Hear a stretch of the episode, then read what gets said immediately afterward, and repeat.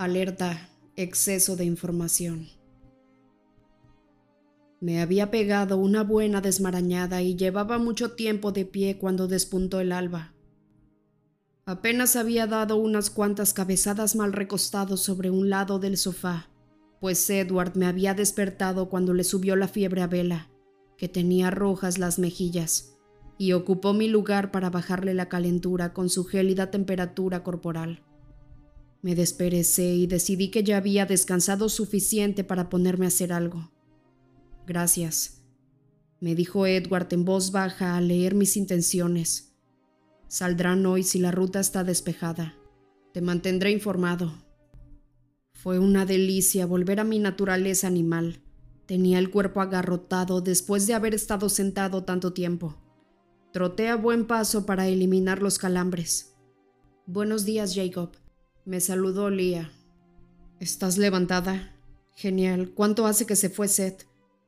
Todavía sigo aquí, contestó él soñoliento. Ya casi estoy listo. ¿Qué necesitas? ¿Te queda energía en el cuerpo para otra horita? Cuenta con ello, no hay problema. Seth se puso de pie de inmediato y sacudió la pelambre. Vamos a recorrer la ruta larga, le informé a Lía. Seth, encárgate del perímetro. Trabaja perímetro. El joven Clearwater inició un trote ligero y se fue. Vamos a hacerle otro favorcito a los vampiros, ¿no? Se quejó su hermana. ¿Te molesta? No, por supuesto. De hecho, me encanta mimar a nuestras apreciadas sanguijuelas. Bien, veamos qué tan rápido somos capaces de correr. Estupendo, eso sí me anima. Lía se hallaba en el extremo más oriental del perímetro. Se negó a cortar el camino y avanzar en línea recta para evitar la cercanía con la casa de los vampiros, y se mantuvo pegada a la línea mientras corría a mi encuentro. Yo eché a correr hacia el este, sabiendo que si me relajaba un segundo ella acabaría adelantándome, incluso aunque ahora le llevara ventaja. Acerca la nariz al suelo y olfatea, Lía. Esto no es una carrera, sino una misión de reconocimiento. Soy capaz de hacer ambas cosas y de darte un cabezazo, en eso tenía toda la razón. Lo sé. Ella se echó a reír. Seguimos un sendero zigzagueante a través de las montañas orientales. Conocíamos la zona como la palma de la mano, pues la incorporamos a nuestra zona de vigilancia para proteger mejor a la gente del lugar cuando los Collins se fueron. Hacía como un año, aunque nos vimos obligados a mover la frontera después del regreso de los vampiros. Según el tratado, esa tierra era suya, lo cual ahora no tenía valor alguno para Sam, para quien el acuerdo ya no existía. Hoy en día el asunto era hasta qué punto estaba dispuesto a extender sus fuerzas. ¿Tenía intención de acosar a algún miembro de la familia Cullen y casarlo en su tierra? Jared había dicho la verdad o se estaban aprovechando del silencio que reinaba entre las dos manadas. Nos adentramos más y más en la sierra sin hallar rastro alguno de los otros lobos. Solo hallamos alguna pista antigua de vampiros. Ahora que me pasaba todos los santos días respirando sus efluvios, estaba muy familiarizado con sus aromas. Me topé con una fuerte concentración de señales recientes en un camino en particular, por el cual habían ido y venido todos los Cullen, excepto Edward. Según mis cálculos, esa concurrencia debía haber pasado a la historia, cuando Edward regresó con su esposa, embarazada y agonizante. Rechiné los dientes. Fuera lo que fuera, no tenía nada que ver conmigo. Lian no me adelantó, aunque podía haberlo hecho sin problema. Yo prestaba más atención a cualquier posible olor nuevo que a una carrera. Caminó a mi costado derecho. Me acompañó sin intentar ningún sprint. Ya nos alejamos bastante, comentó. Cierto, si Sam ha merodeado en busca de algún vampiro desprevenido y solo, ya deberíamos habernos cruzado con su rastro. En este momento tiene más sentido que se atrinchere allá abajo en la reserva, opinó Lía. Está consciente de que estamos respaldando a las sanguijuelas de tal manera que será incapaz de sorprendernos. En realidad esto no es más que una simple precaución. No queremos que nuestros preciosos chupidópteros se arriesguen para nada. Pues no, admití, haciendo caso omiso del sarcasmo. Demonios, ¿cómo has cambiado, Jacob? Hablas como si hubieras dado un giro de 180 grados. Tampoco tú eres la misma Lía de siempre, la que conocí y tanto quise. Cierto, ¿te molesto menos que Paul? Sorprendentemente sí. Ah, qué dulce es el éxito. Felicidades. Continuamos avanzando en silencio. Lo más probable era que hubiera llegado el momento de dar media vuelta, pero la idea de regresar no nos seducía a ninguno de los dos, pues nos sentíamos muy a gusto correteando sin rumbo por el bosque. Estábamos hartos de andar olfateando el mismo círculo todo el tiempo. Poder estirar las patas en un terreno escarpado era una delicia. Se me ocurrió que quizá podríamos cazar algo de regreso, pues no teníamos prisa alguna, y Lía estaba muerta de hambre. ñam ñam, pensó la loba con amargura. Esos son manías tuyas, le repliqué. Los lobos se alimentan de la caza, es lo natural y además sabe bien. Si no te empeñaras en verlo desde una perspectiva humana, ahórrate el sermón, Jacob. Si hay que cazar, cazaré, pero no tiene por qué gustarme. Claro, claro. Acepté sin complicarme la vida. Si tenía ganas de sufrir, ese era su problema. Ella no comentó nada durante algunos minutos hasta que me empezó a rondar por la cabeza la posibilidad de regresar. Gracias. Me espetó Lía sin que viniera al caso, en un tono diferente al que había empleado antes. Por por dejar que me quede, por aceptarme. Te has portado mejor de lo que tenía derecho a esperar, Jacob. Ah, está bien. Lo que en realidad quería decir es que tu presencia no me ha fastidiado tanto como yo pensaba. Ella soltó un bufido, pero había en él una nota traviesa. Lo tomaré como un cumplido. Que no se te suba la cabeza. De acuerdo, si tú tampoco dejas que se te suba a la cabeza lo que voy a decirte. Hizo una pausa de un segundo. Creo que eres un buen alfa. No te desenvuelves como Sam, tienes un estilo propio, pero eres digno de ser seguido, Jacob. La sorpresa fue tal que me quedé pasmado y tardé un momento en recobrarme lo suficiente como para poder contestar. Vaya, gracias. No sé si podré contener la euforia. ¿De dónde sacas semejante ocurrencia? La loba no respondió enseguida, así que tuve que seguir el hilo de sus pensamientos. Lía pensaba en el futuro y en lo que yo le había dicho a Jared la mañana anterior, cuando le aseguré que este lío se terminaría enseguida, y le anuncié mi intención de regresar a los bosques, y en mi promesa de que ella y Seth regresarían a la manada cuando se fueran los Colen. Quisiera quedarme contigo, me dijo. El estupor me corrió patas abajo y me engarrotó las articulaciones. Ella no se dio cuenta de que me había dejado clavado en el suelo y continuó avanzando hasta que notó que me había dejado atrás. En ese momento frenó y regresó con paso lento hasta donde yo estaba. Prometo no ser una molestia, no pulularé a tu alrededor. Tú irás a donde te dé la gana y yo haré lo mismo. Solo deberás soportarme pacientemente cuando ambos seamos lobos. Lía caminaba de un lado a otro, moviendo la larga cola gris con nerviosismo. Además es posible que eso no ocurra a menudo, pues planeo dejarlo tan pronto como logre dominarlo. No supe qué responderle. Soy más feliz ahora que formo parte de tu manada de lo que he sido en cien años. Yo también quiero quedarme contigo, pidió Seth. Hasta ese momento no me di cuenta de cuánta atención nos había prestado mientras corría por el perímetro. Me gusta esta manada, Ey, ey, un momento, esto no va a seguir siendo una manada por mucho tiempo, Seth. Intenté poner en orden las ideas para que le sonaran convincentes. Ahora tenemos un propósito, pero yo voy a llevar una existencia de lobo cuando todo esto acabe. Eres un tipo genial, la clase de persona que siempre tiene una misión.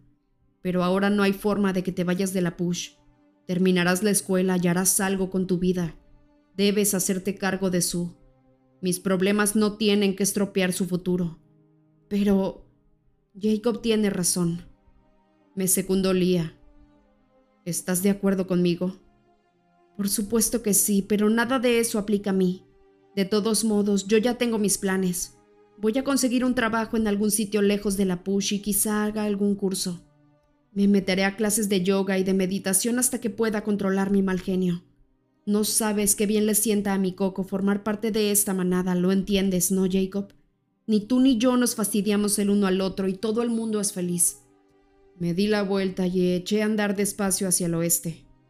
Todo esto es una sorpresa para mí, Lia. Déjame pensarlo, ¿de acuerdo?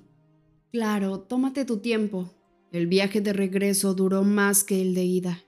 No hice esfuerzo alguno por apretar el paso, pues tenía puestos los cinco sentidos en no abrirme la cabeza contra la rama de algún árbol, mientras Seth no dejaba de refunfuñar en un rincón de mi mente, y yo no lograba ignorarlo. El chico sabía que yo tenía razón, no podía abandonar a su madre. El caso era que yo no veía problema alguno en el cumplimiento de sus obligaciones. Seth podía regresar a la reserva y proteger a la tribu pero ese no era el caso de Lía.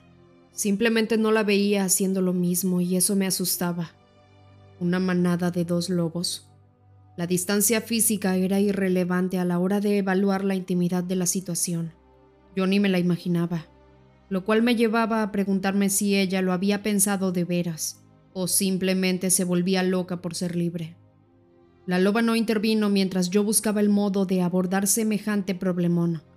Con esa actitud, Lía parecía querer indicarme lo fácil que iba a ser todo si estábamos a solas ella y yo. Nos topamos con un grupo de ciervos de cola negra poco después de que apareciera el sol e iluminara levemente las nubes situadas a nuestra espalda. Lía suspiró en su fuero interno, pero no vaciló. Su arremetida fue limpia y eficiente incluso grácil. Se lanzó por el macho, el más grande del grupo, y lo abatió antes de que el sorprendido herbívoro se hubiera percatado del peligro. Para no quedarme atrás me abalancé sobre el siguiente más grande de la manada, una hembra a la que le partiéndose el cuello para no hacerla sufrir de forma innecesaria. Percibí cómo en Lía se enfrentaban el asco y el hambre, por lo cual intenté ponérsela más fácil y dejé salir al lobo que habitaba en mí pues había vivido bajo forma lupina el tiempo suficiente como para saber cómo comportarme en todo como un lobo, para pensar y verlo como tal. Dejé aflorar los prácticos instintos de depredador para que ella también lo sintiera. Al principio vaciló, pero luego, a modo de prueba, pareció relajar sus defensas e intentó verlo igual que yo.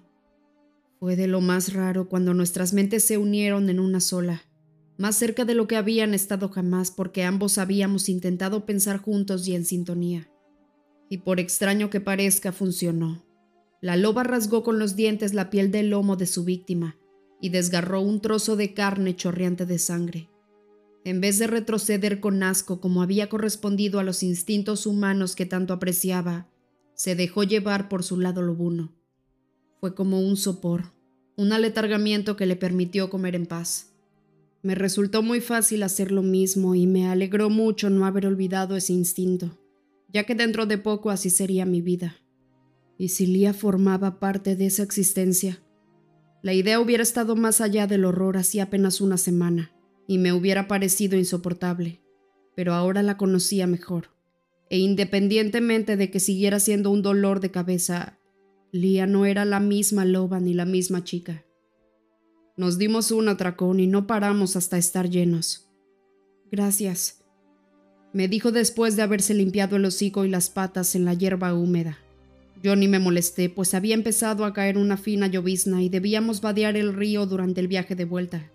No está tan mal si lo ves desde tu punto de vista. Bienvenida.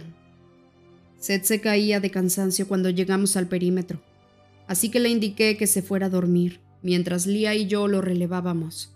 El joven Clearwater se quedó dormido en cuestión de segundos. ¿Vas a volver a la casa de los vampiros? inquirió Lia. Tal vez. Es duro estar ahí, pero la pasas mal cuando no estás.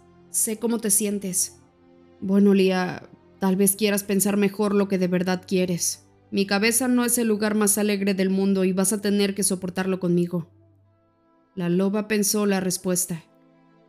Quizá te parezca mal, pero siendo franco, será más fácil afrontar tus penas que las mías. Justamente. Sé que será difícil, Jacob, eso lo entiendo mejor de lo que tú crees.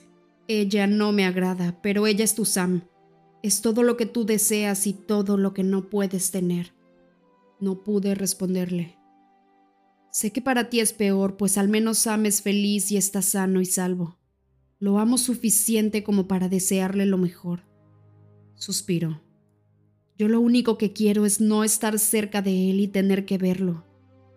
Es necesario hablar de esto. A mi entender sí, porque deseo hacerte comprender por qué yo no voy a empeorarte las cosas. Demonios, tal vez incluso te sirva de ayuda. No nací para ser una arpía despiadada. Antes era una chica de lo más amable y tú lo sabes. Ah, mi memoria no llega tan atrás. Nos echamos a reír al mismo tiempo. Lamento todo esto, Jacob. Sientes que estás dolido. Me fastidia que las cosas vayan a empeorar y no a mejorar. Gracias, Leah. Ella pensaba que las cosas se iban a torcer más. Daba por buenas las imágenes más negras de mi mente mientras que yo había intentado no prestarle atención. Lía era capaz de verlas con cierta distancia, con perspectiva, y tuve que admitir que eso fue de gran ayuda, pues supuse que tal vez yo también pudiera verlo de ese modo dentro de unos años. Ella vio el lado divertido del fastidio que era tratar diario con vampiros. Le gustaban mis escaramuzas con Rosalie y se doblaba de risa e incluso se le ocurrieron varios chistes sobre rubias para que yo pudiera usarlos, pero de pronto sus pensamientos adquirieron un matiz serio y se demoraron sobre el rostro de Rosalie, de un modo que me dejó confuso. ¿Sabes cuál es la mayor locura de todas? me preguntó. Bueno, en este momento casi todo es una locura, pero ¿a qué te refieres? No sabes hasta qué punto puedo ponerme en el lugar de la vampira rubia que te cae tan mal. Por un momento pensé que intentaba contarme un chiste de pésimo gusto, por cierto, pero luego me di cuenta de la seriedad de sus palabras. Me invadió una rabia tan grande que me costó controlarla. Qué bueno que nos distanciamos un poco para ir a patrullar, porque de haberla tenido cerca, vaya mordisco que le hubiera pegado. Espera, tiene una explicación. No quiero oírla, me largo. Espera, espera. Me suplicó cuando me recuperé lo suficiente para cambiar de fase. Vamos, Jake.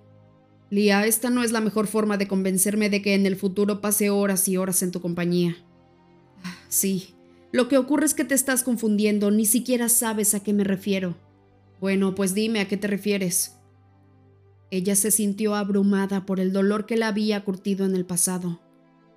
Te estoy hablando de ser un punto muerto genético, Jacob. La nota cortante de sus palabras me hizo titubear. En el tapete de nuestra discusión no esperaba que ella tuviera una carta mejor que mi mal humor. No te entiendo. Me comprenderías si no fueras como los demás, si no salieras corriendo como un macho estúpido ante la mención de mis asuntos femeninos. El sarcasmo presidió sus pensamientos al mencionar esas dos palabras así que por lo menos ahora podrías prestar atención a su significado. Cierto, a ninguno nos gustaba darle vueltas a ese asunto. ¿A quién le iba a gustar? Por supuesto, me acordaba del pánico de Lía durante el mes posterior a su incorporación a la manada, y también de mi predisposición a hacerme tonto como todos los demás. Ella no podía embarazarse, no a menos que ocurriera una especie de milagro y concibiera gracias a la intervención de alguna divinidad. Ella no había estado con nadie más que con Sam y comprendió que su cuerpo no iba a seguir los patrones biológicos normales, cuando al paso de las semanas no sucedió nada. Entonces se preguntó llena de pánico en qué se había convertido. ¿Había cambiado su cuerpo por alguna culpa de la licantropía o era una loba porque su cuerpo estaba mal? Era la única mujer lobo de la historia. Y si eso se debía a que no era una mujer como se debe, ninguno de nosotros quiso tener nada que ver con aquella anomalía, y resultaba obvio que no podíamos ponernos en la piel de Lía. Ya sabes cuál es la razón de las improntas, según Sam. Pensó ahora mucho más tranquila. Claro, perpetuar el linaje. Exacto. Asegurar otra camada de lobesnos este rollo se trata de la supervivencia de la especie y se reduce a puro control genético. Te sientes atraído por la persona con mayores posibilidades de transmitir el gen de la licantropía. Me quedé esperando a que me dijera dónde quería llegar con todo aquello. Yo habría atraído a Sam si hubiera sido apta. Su dolor era tan tangible que interrumpí mis pasos. Y no le atraje. Algo fallaba en mí. No podía transmitir el gen a pesar de ser de una ascendencia estelar. Y eso hizo de mí un monstruo. Me convirtió en la chica lobo de un espectáculo solo para hombres, alguien que no valía nada. Yo era un punto muerto genético y ambos lo sabíamos. No lo sabemos, le repliqué. Esa es una teoría de Sam, no se conoce la causa de la imprimación. Billy sospecha que hay algo más. Lo sé, lo sé, tu padre cree que sirve para hacer lobos más fuertes, animalejos descomunales como tú y Sam, que son más grandes que sus padres. Pero da igual de todos modos, porque sigo sin ser candidata apta. A los 20 años soy menopáusica, y como en realidad esto funciona como si tuviera la menopausia anticipada. Ah, con razón no quería yo mantener esa conversación. No lo sabes, Lía. Lo más probable es que todo se deba al asunto este de la suspensión en el tiempo. Y estoy seguro de que las cosas mejorarán cuando se acabe lo de ser lobo y envejezcamos de nuevo. Sí, entonces todo volverá a ser Tal vez aceptaría esa posibilidad si no fuera porque no despierto la impronta en nadie, sin importar mi impresionante pedigrí. ¿Sabes que Seth sería el macho con mejores opciones para ser el alfa si no estuvieras tú? comentó pensativa. Bueno, al menos por cuestión de linaje. A mí nadie me tomaría en cuenta, por supuesto. ¿De veras quieres dar o recibir la impronta o como sea? inquirí. ¿Qué tiene de malo salir y enamorarse como las personas normales, eh? La impronta no es más que una forma de alejar de ti a quien elijas. Pues a Sam, Jared, Paul y Quill no parece importarles ni pizca. Ninguno de ellos tiene ni una pizca de personalidad. ¿No deseas la impronta? Diablos, no. Dices eso porque estás enamorado de Bella, pero la imprimación te alejaría de ella y ya no tendrías que sufrir por su causa. ¿Acaso quieres tú olvidar lo que sientes por Sam? Ella le dio vueltas durante unos instantes. Creo que sí. Suspiré, su mente era un lugar mucho más saludable que la mía. Pero volviendo a mi afirmación del principio, Jacob, comprendo a la perfección por qué tu Barbie es tan fría. En un sentido figurado, claro. Ella está obsesionada. Tiene los ojos puestos en el trofeo, ¿lo ves? Lo que más quieres es lo que nunca puedes tener. Te comportarías como Rosalie, llegarías al asesinato, porque lo que hace con Bella no tiene otro nombre, ya que garantiza su muerte al impedir cualquier interferencia. Llegarías a ese extremo para tener a un bebé. ¿Desde cuándo te has vuelto criadora como una coneja? Deseo las opciones que están a mi alcance, Jacob. Quizá jamás me habría dado cuenta si no hubiera algo mal en mi cuerpo. Llegarías a matar por eso. Inquirí sin dejar que se escabullera sin contestar a mi pregunta. No es eso lo que ella hace. A juzgar por su comportamiento me da la impresión de que está viviendo la experiencia de la maternidad a través de otro, de Vela. Y si ella me pidiera ayuda en este caso, hizo una pausa para considerarlo.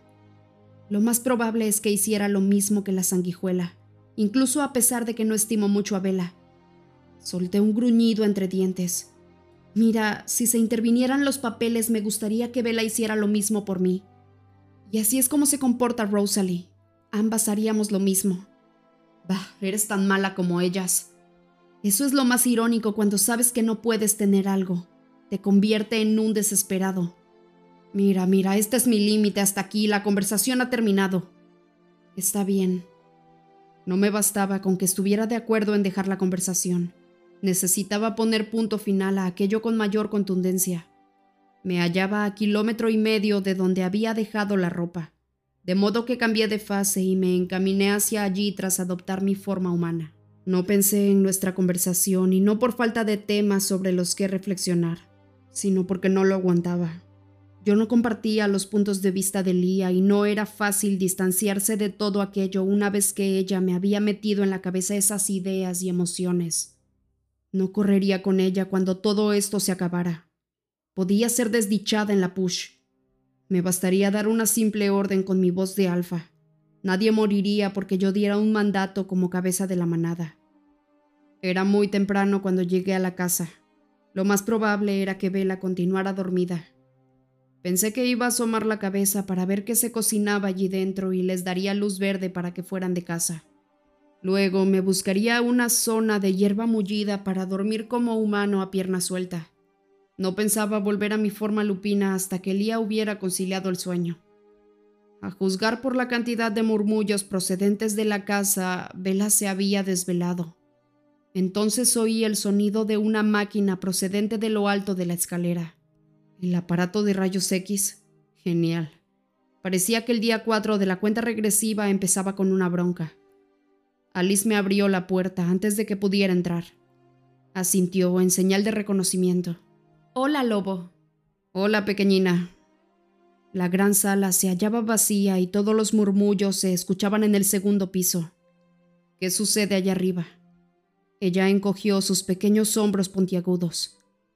Quizá le rompió algo más, sugirió con fingida indiferencia, aunque la delataban los bordes enrojecidos de los ojos. Aquel tormento no estaba consumiendo únicamente a Edward y a mí.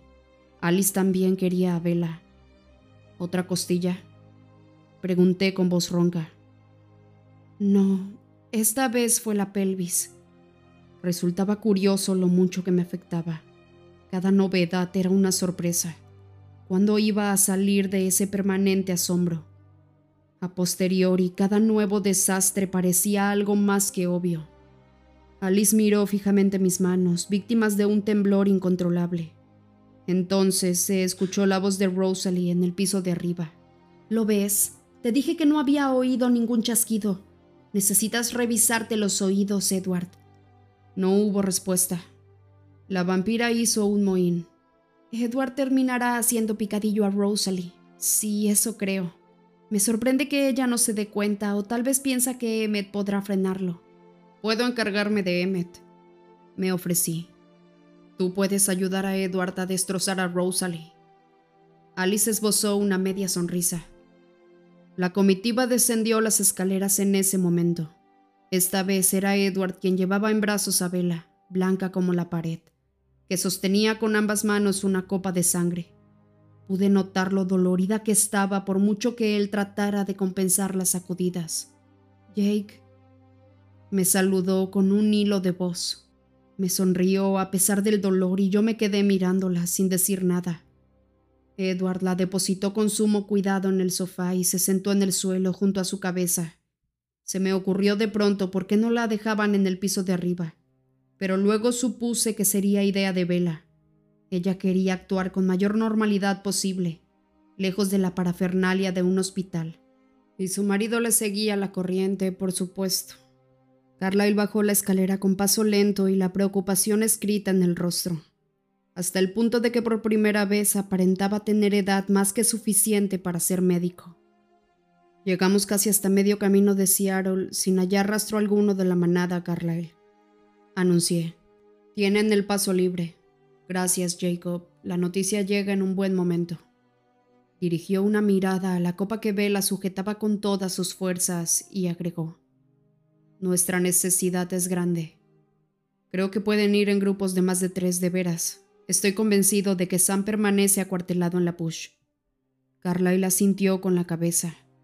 Me asombra la facilidad con que acepta mi consejo si así lo crees, Alice, Esme, Jasper y yo iremos primero.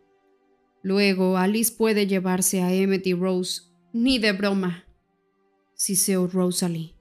Emmet puede acompañarte ahora. Tú deberías ir de casa, repuso Carlyle con voz amable. El ademán conciliador del doctor no suavizó el tono de Rosalie. Y lo haré, pero en el mismo grupo que él refunfuñó mientras señalaba a Edward con un movimiento brusco de la cabeza. Luego se echó hacia atrás el cabello. Carlyle suspiró. Jasper y Emmet bajaron los escalones en un abrir y cerrar de ojos, y Alice se unió a ellos cerca de la puerta trasera abierta en la pared de cristal. Esme se dirigió enseguida hacia Alice. Carlyle me puso una mano en el brazo. El toque helado de su palma no me hizo gracia, pero aún así no me aparté. Me quedé ahí helado, quieto, en parte de puro asombro y en parte porque no deseaba herir sus sentimientos. Gracias, repitió. Luego salió disparado por la puerta en compañía de los otros cuatro vampiros. Los seguí con la vista mientras atravesaban el prado a toda prisa. Desaparecieron antes de darme tiempo de respirar otra vez. Su necesidad debía de ser más urgente de lo que había imaginado. Durante cerca de un minuto no se escuchó nada. Noté que alguien me taladraba con la mirada y adiviné quién debería ser. Tenía pensado largarme a dormir a pata suelta, pero la posibilidad de echarle a perder la mañana a Rosalie parecía demasiado buena como para dejarla pasar. Por eso me acerqué al brazo del sofá en donde se había sentado Rosalie, y al tomar asiento me estiré de tal modo que mi cabeza se inclinó hacia Vela y el pie izquierdo acabó delante del rostro de Rosalie. Ah, que alguien saque al perro, murmuró al tiempo que arrugaba la nariz. A ver si te sabes este chiste psicópata. ¿Cómo muere la neurona de una rubia? Ella no dijo ni mu.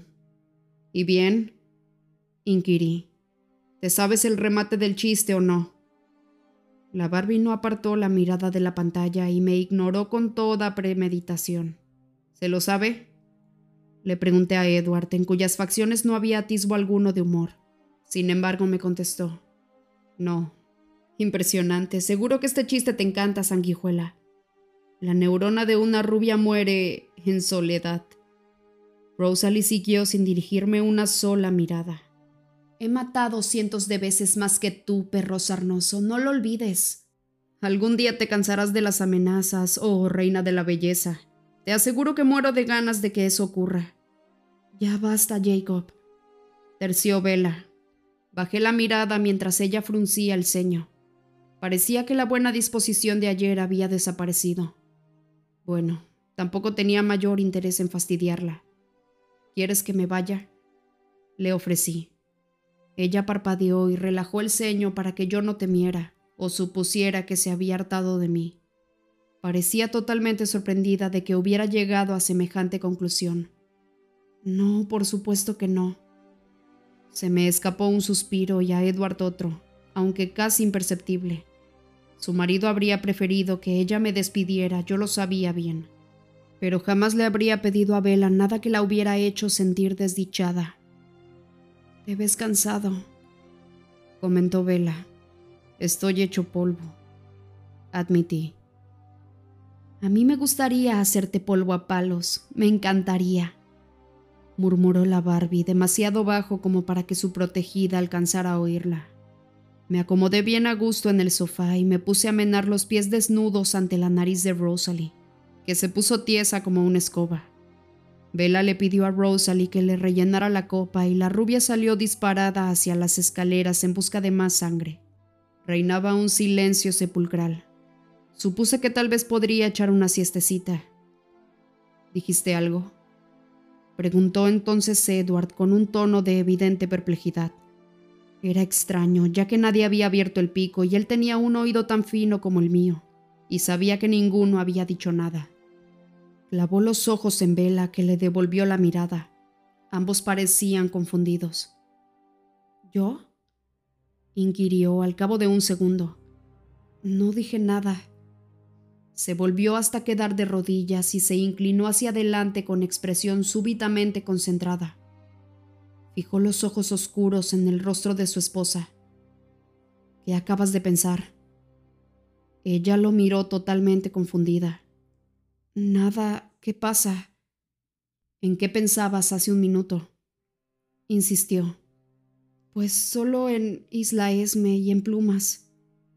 Aquello me parecía un enredo de primera, pero entonces ella se puso roja como un tomate, y tuve la corazonada de que era mejor no saberlo.